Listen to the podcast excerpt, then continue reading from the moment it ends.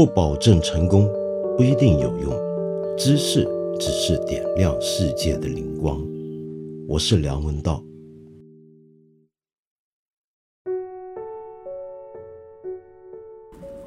我们已经用了两天正式介绍托马斯曼的《死在威尼斯》这本小说。这是一个篇幅不大的小说，一个中篇小说。如果要很迅速的把它读完的话，几个钟头就读完了。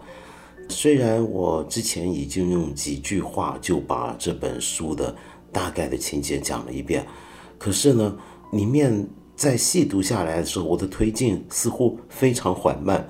已经让一些朋友不耐烦了。有的朋友觉得好像铺垫的太长了，背景讲的太多了，而且东拉西扯，莫名其妙又讲到一堆希腊神话。难道这本小说真的就跟这个希腊神话这么有关系吗？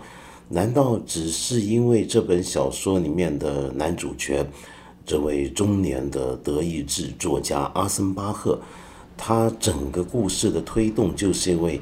他迷上了他在威尼斯看到的那个美少年塔奇奥，而塔奇奥长得像一个希腊人，一个希腊雕像一样，这样子就能够扯这么一大堆希腊神话跟希腊艺术的背景吗？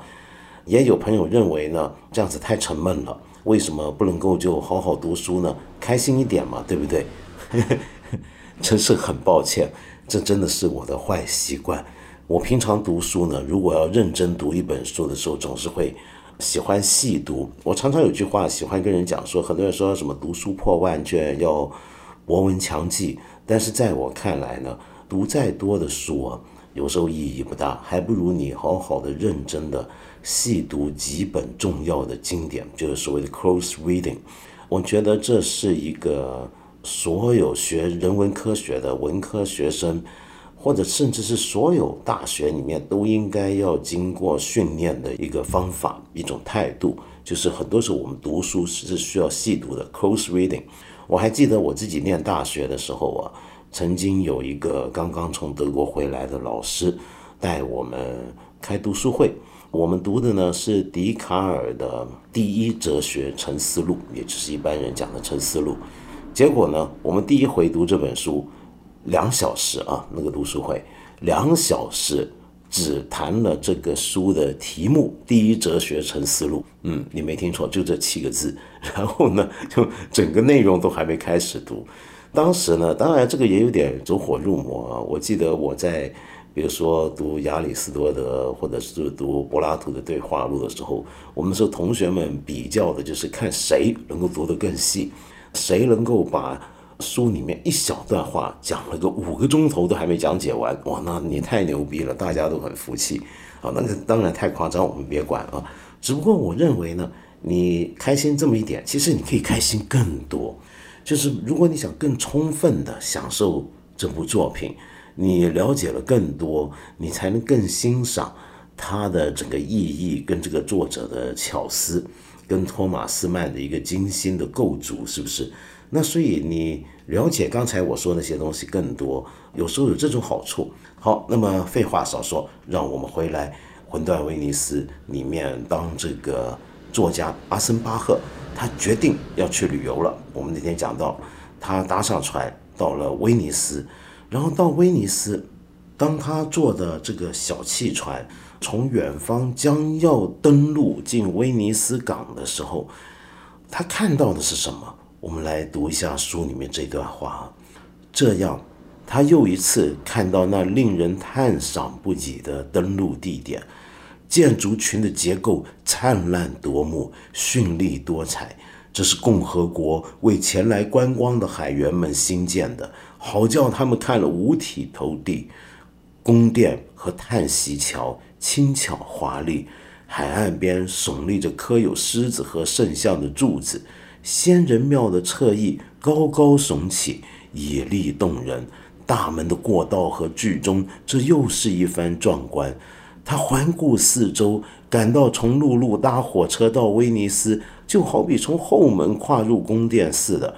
只有像他现在这样，乘轮船穿过大海，才能窥见这个城市难以想象的瑰丽全貌。这就是威尼斯，它的美，我们每个人都曾经听说过。但是你是否知道，威尼斯甚至整个意大利啊，在以前的欧洲人，比如说像来自德国的这些地方人来讲，还有另一番意义。那个意义就代表这种情欲的解放。很奇怪啊，《死在威尼斯》这本书里面的一个核心的情愫是个同性爱的感情。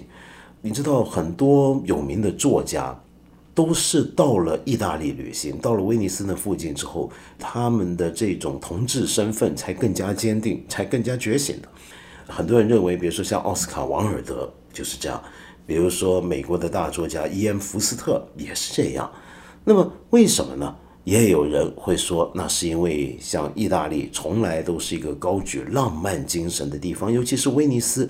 以前威尼斯呢，在它的共和国辉煌阶段结束，后来变成拿破仑口中的欧洲的客厅，基本上是让观光客来赏玩的一个地方。之后啊，很多人去那里是为了寻找妓女，是为了在那里过一个荒淫无度的假期。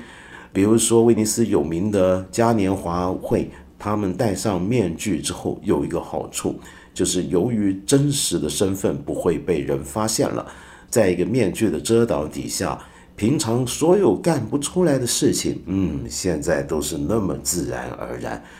我们还可以再看一个很有名的威尼斯的一个大情圣卡萨诺瓦 （Casanova），你们听过这个人呢？这是欧洲史上非常有名的情圣。他一生之中，据说啊，最少最少有过一百三十二个女朋友。那么，也许你今天你觉得你这有什么了不起？你也有一百三十二个男朋友，一百三十二个女朋友。这个卡萨诺瓦了不起吗？卡萨诺瓦了不起的地方是他对每一个情人都是真心的。嗯，没错。你想象一下那种真心是什么情况？你看他写的书啊，当然很厚的一本，我绝对没有看完。翻一下，就发现他每一个都让他觉得是，哇，情根早种，就前生注定的那种感觉，很夸张。情圣卡萨诺瓦呢，还是个很诡异的人。那么我对不起啊，多差两句，因为太好玩了。他呢，很年轻的时候就非常聪明，十六岁就完成了有名的帕多瓦大学的学业。学的是法律跟数学，甚至还学过一点医术。后来他干过什么事儿呢？他担任过神父的抄写员，曾经做过小提琴家，又做过职业赌徒。后来呢，因为他太聪明了，大家觉得他太有学问，又太当然长得非常帅，所以呢，他就挤入了上流社会。然后呢，他参加过帮人劫狱。啊，劫狱 就真的跑去搞劫狱的这种事情，于是他自己成了逃犯，被抓住坐牢，然后他自己又逃狱成功。那么后来呢，又当上了法国政府的一个间谍。所以你这个人的身份是非常古怪的，有这么奇怪的一生，这是一个很迷人的一个人物。好，你想到你活在托马斯曼那个年代，讲到威尼斯，没有人不会同时想起这个卡萨诺瓦的。好，那你现在大概了解了。来到威尼斯，就表示你整个旅行是不一般的。而根据我们之前所说的，阿森巴赫他的这个来这里旅行，也还是有一个背景的，对不对？如果没有这一切背景，没有关于阿森巴赫之前性格的描述，这本小说就让人觉得摸不着头脑了。为什么呢？你很难想象一个中年成名的大作家。在异国他乡碰到一个十三四岁的一个小年轻，他长得好好看哦，然后你就天天看他，哇，迷得不得了，然后迷到最后呢，是宁愿自己死在这个瘟疫蔓延的他乡，都不愿意离去，然后就死在那儿，这有道理吗？很荒谬，对不对？这个故事。那如果要让这个故事不荒谬，那你就必须回头仔细看看前面发生了什么。我们之前已经介绍过了。他一天在慕尼黑的家乡出去花园散步，在墓地上面碰到一个长得像赫尔姆斯这个 Hermes 这个希腊神子的一个怪人，然后忽然搞动了自己的一种欲望。那这个欲望是怎么回事呢？我们后来透过他性格的描写就能够稍见端倪。他是一个冷静的、理性的。不断的对自己有要求的，用一个强大的意志力来把自己塑造成一个成功作家的这么一个人。可是问题是，人到中年之后，过去推动他的一切力量好像都不见了，他好像失去了那种激情，失去了热情的力量。然后他的创作开始进入一个瓶颈。他怎么知道自己的作品开始会不行呢？很多时候，有些作家会觉得，当你的作品开始进入教科书，那你就知道你要完蛋了。哼，当然，书里面没有说阿森巴赫是这个想法，但是我们不妨这么来看他。所以他觉得自己需要旅行，他需要离开家乡，需要呼吸另一种空气，给自己注入一种新的能量，稍微中断一下自己那日复一日的像上班打卡一样的那种劳累的生活。而这里面呢，他的那个遇到那个像赫尔姆森那个人呢，有点像一个神奇，所以这本小说一开始就染上一种神话色彩，又使得你觉得没有那么必要去很认真的计较。但是尽管从性格上，你知道，对于一个艺术家来讲，遇到一个神秘的事情而觉得是对自己的启示，也是不足为奇的，对不对？好，然后我们看到他来到威尼斯，他住进了一个很豪华的大酒店。那个豪华的大酒店里面呢，是往来无白丁的，到处都是欧洲上流社会的贵族啊，一些了不起的有钱人啊、学者啊、政治家等等。他住在这里，你可以想象的是一个多么充满了贵气的一个场景。就在这个场景底下，他碰到我们的男神了。这个男神呢，他原来是个波兰人，一家人跟着妈妈出来玩，妈妈呢带着几个小女孩，那都是他的姐姐。那三个姐姐呢，都是十五到十七岁左右。另外呢，有一个男孩，就是这个塔奇奥了。书里面这么形容他们的初遇。他看到这个男孩是什么样子呢？头发长长的男孩子。大约十四岁，这个男孩子长得非常俊，阿森巴赫看得呆住了。这个男孩子他脸色苍白，神态悠闲，一头蜜色的卷发，鼻子秀挺，而且有一张迷人的嘴。他像天使般的纯洁可爱，令人想起希腊艺术极盛时代的雕塑品。他秀美的外貌有一种无与伦比的魅力。阿森巴赫。觉得无论在自然界或造型艺术中，他从未见过这样精雕细琢的可喜的艺术作品。更使他惊异的，则是他姐姐的教养方式跟他形成了极其鲜明的对照。这个对照是什么呢？那三个女孩子呢，都是穿的比较朴素的，有点像修道院里面的修女一样。这是当时的一些的东欧贵族一些对女孩子的要求。可是这个男孩却不同了，他显然是娇生惯养的，家里人从来不敢拿剪子去剪他漂亮的头发，他的头发在额角上面蜷曲着，一直垂到耳际和脖子边。他穿着一件英国的海员上衣啊，这是典型的那时候的小男孩穿的服装，袖子呢折了起来，然后在下端呢稍稍紧些。他的手呢还像孩子一般的小，袖子正好遮住了他纤弱的腕部。衣服上的丝带、网眼和刺绣，使这个娇小的身躯看去带几分阔气和骄纵，就是这么一个男孩。然后再仔细看啊，这个男孩子呢，他的神态悠闲，完全不像他几位富人气的姐姐那样子，看去老是那么古板拘谨。他大概体弱多病吧，因为在一头金色浓密卷发的衬托下。他脸上的肤色白得像雕琢成的象牙一般，就是这样的一个美少年。然后阿森巴赫就开始不自觉的每天都在留意这个美少年，每天都在看着他，然后一天比一天的更渴望的见到他。一开始呢，他觉得好像只不过是一个看到一个很可爱的男孩子，偶尔呢。就欣赏一个艺术品一样。你比如说，有一天他又看到了塔奇奥，他注意到这个塔奇奥呢，身上穿着一件薄薄的蓝白条子的棉布海员上装，胸口扎着一个红丝带的衣结，脖子周围翻出一条普通的白色竖领。这种衣领就其质地来说，并不能算特别高雅，但上面却衬托出一个如花如玉、俊美无比的脑袋。这是爱神的头额，有帕罗斯岛，帕罗斯岛就是希腊出产大理石有名的岛屿啊，有帕罗斯岛大理石淡黄色的光滑，它的眉毛细密而端庄，一头全发浓密而柔顺的，一直长到鬓角和耳际。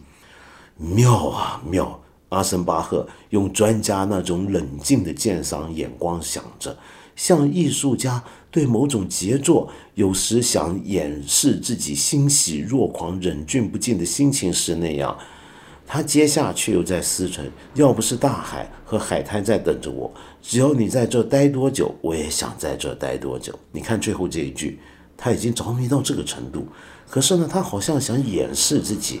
那种欣喜若狂，就像刚才我们读的那句话一样，所以他看到他的时候，就有点像今天的艺评人看到一个厉害的作品，明明非常精彩，但是呢，他会假装冷静自持的说：“嗯，不错，interesting。”那么他也讲妙啊妙，其实这个妙啊妙是要掩饰他自己的。再来呢，阿森巴赫啊开始感觉到威尼斯的天气原来不适合他，为什么？因为这是夏天，有点闷热。海面上结起很多的浓雾，再加上这个水城啊，游客多，很多水道呢，其实里面很肮脏、很臭的，有股海水的腥味，跟一些垃圾污秽的东西结成的味道，对人的健康好像不是很好。尽管它那么美丽，这是一个既美丽又颓废，却又同时肮脏的一个古怪的城市。一方面是非常极致的浪漫，一方面又是带着一种。不健康的死亡气息，所以他觉得不是很好。他想走，但是后来走不成，又带着半自愿的又想回到这里，所以他又回来了。他回来之后呢，就更加不能自主的每天都要盯着，想办法用眼神追踪这个塔奇奥，好像整个人已经完全失去自我一样，就只想看着这个让他着迷的小男孩。我们再看一下书里面还有这么一段啊，我们昨天讲到的拉奥孔那个雕像，讲到的希腊神话里面很重要的一些元素，越来越多的出现在这个书的描写里面了。比如说我下面念的这一段话：这些日子里，脸颊热得火辣辣的天神，总是光着身子，驾着四匹口喷烈焰的骏马。在广漠的太空里驰骋，同时刮起一阵强劲的东风。他金黄色的拳法迎风飘荡，在波浪起伏的宁静而浩瀚的海面上，闪耀着一片丝绸似的白光。刚才这段话，你会想到什么呢？他用这样的一个方法来形容太阳，那你当然想到的就是骑着。由四匹骏马所拉着的金色马车的那个光明夺目的太阳神阿波罗，是不是？这就是阿波罗。讲到阿波罗，我昨天在谈拉奥孔这个雕像以及它所代表的当时的欧洲人对于古典希腊艺术的美的理解的时候，我不是预告过今天要讲一讲尼采吗？可是呢，对不起啊，我本来今天是应该要好好跟你解读一下。尼采的部重要的著作，对于我们认识这本书呢是极有帮助的。可是问题是呢，我觉得这个东西呢，就像大家讲的这种背景，还是不要一次讲太多。我们这个节目也不要拖的每一集时间都这么长，我怕你消化不来。所以我先给你一个简单的预告，让你能够感觉到为什么尼采应该在这本书里面在讲他的时候应该要被提出来。我们再读一下。我们的男主角阿森巴赫，他在看到塔奇奥的时候，怎么样重新一次又一次的加强了他对他的印象？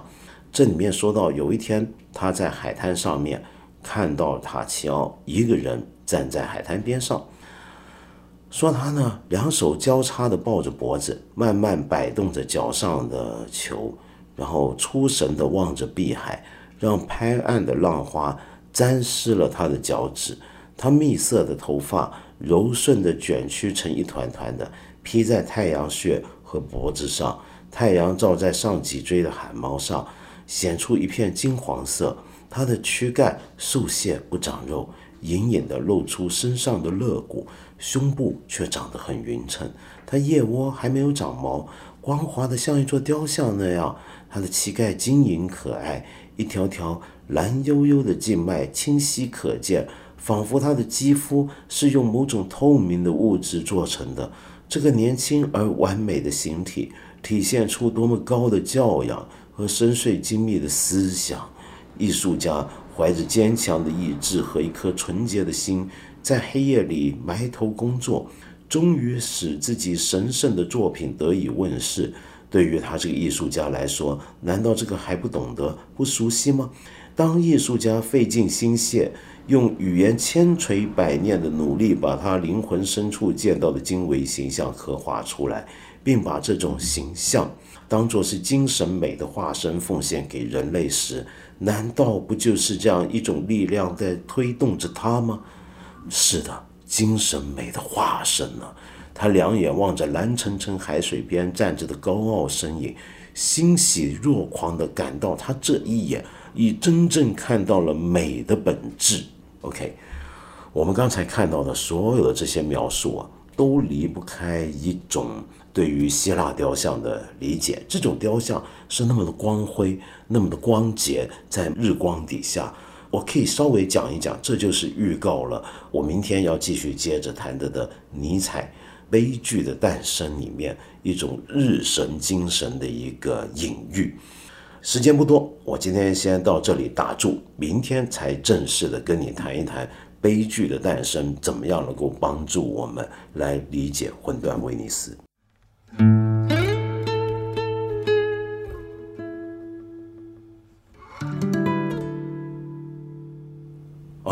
首先要又要抱歉啊，我不是老是念错字嘛。那么最近有朋友说我昨天的节目呢，哪吒呢被我读成了那吒，然后跟着门槛呢，我总是把它读成门栏，这是怎么回事呢？我发现是我小时候的问题，就因为我小时候呢读书啊，太想把书都读好读完，所以很多时候一些字的理解认识。我是透过上下文逐渐掌握它的意思，变得对那个字音呢，就从来很快的略过不讲究。这真是一个我莫大的缺陷。除非是在读外语，才会好好的去学好那个拼音。觉得中文就是好像小时候，尤其小时候学懂那些字，我是特别容易有发音的错误。这真是很大很大的一个遗憾，我应该刻苦改进。有时候有些朋友会帮我。解释，那是因为港台人士发音本来就不一样，是某少数的字眼啊。这个台湾的国语跟这个我们这里大陆流行的普通话啊在发音上不是不一样，但没有那么不一样。其实不是这样的，就只是因为我不懂，我错了，就这么简单。好，然后呢，今天有一位朋友叫新胚，你有一个问题，你说你是个高中生。经常听见我们在节目分析一些社会热点，有时候会有像甘肃医院要求抗议女医生剃头这种不公正的事情。你平时也喜欢揣摩这些事情背后折射出的问题，可是你父亲总是会跟你说，分析这些无关政治的鸡毛蒜皮没有意义，因为社会本就是有好有恶的浑水，一切都可以归结为人性的弱点。所以你想问，这到底对不对呢？你觉得好像不太对。但又不知道该如何反驳，你想问一下，我不能够教你怎么反驳你的父亲，因为我不肯定你父亲到底是怎么讲的，我也不太能够这么教，对不对？呃，可是这样，新培，我我觉得没错，我们所有社会上看到的很多的问题，如果我们觉得不好，我们都会很容易的就可以归结到人性里面的弱点，这是对的。可是问题是。如果什么事情都这么大而化之的用一个永远正确的一个答案去回答的话，那我们其实就永远没有办法细节的、具体的去解决一个问题，或者难道我们就只能看着社会周边所有的事情发生，然后默默的接受，就说啊，这就是社会的错，这就是人性本恶啊，我们没有办法？不是的，我们如果是所谓的社会问题，指的就是说。一件事情发生了，我们觉得有麻烦，不太好。那这种不太好的情况呢，它固然可以终结而言是一个人性的弱点，可是它是在什么样的环境下，这种弱点是被放大了？在什么样的环境下，使得这种弱点能够造出来的行为影响到那么多的人，对其他人造成了伤害呢？我们要追问的是这些细节。当我们追问这些细节的时候，我们就能够去想。我们有没有可能有一些的方法，有一些社会环境，是使得同样的人性弱点相对的没有那么容易被夸大出来，甚至使得相对的人性弱点可以被克服。又或者说，人性的弱点是不能被克服的，但是我们至少可以设计一些环境，使得这个弱点不要影响到那么多的人，是不是？正是这一点，使得古往今来所有的思想家、社会哲学家、政治哲学家、政治学家，才要构思各种各样的合理的、公正的社会结构跟政治制度。你比如说，像我们中国古代儒家，就一直强调品德跟政治之间的关系。那是因为他不是不知道人性的弱点，而是希望透过一个理智的秩序，怎么样去克服我们的弱点，使得我们不容易被这个弱点奴役，不容易被他伤害。又比如说，像启蒙运动之后的西方的政治哲学家，他们为什么要开始各种各样的制衡权力的理论，包括民主理论或者宪政政治？那是因为他们认为，与其让一个人拥有绝对的权利，而使得他本身必备的人性的弱点，他一放大出来就能够影响千千万万人，不受制约，那就很可怕。我们不如承认他就是有弱点，所以我们要让所有有弱点的人之间能够彼此制衡，不要让这种弱点的伤害太大，所以我们才会有这种种的想法，是不是？那所以人性的弱点。只是我们讨论这一切问题的一个前提，而不是一个答案。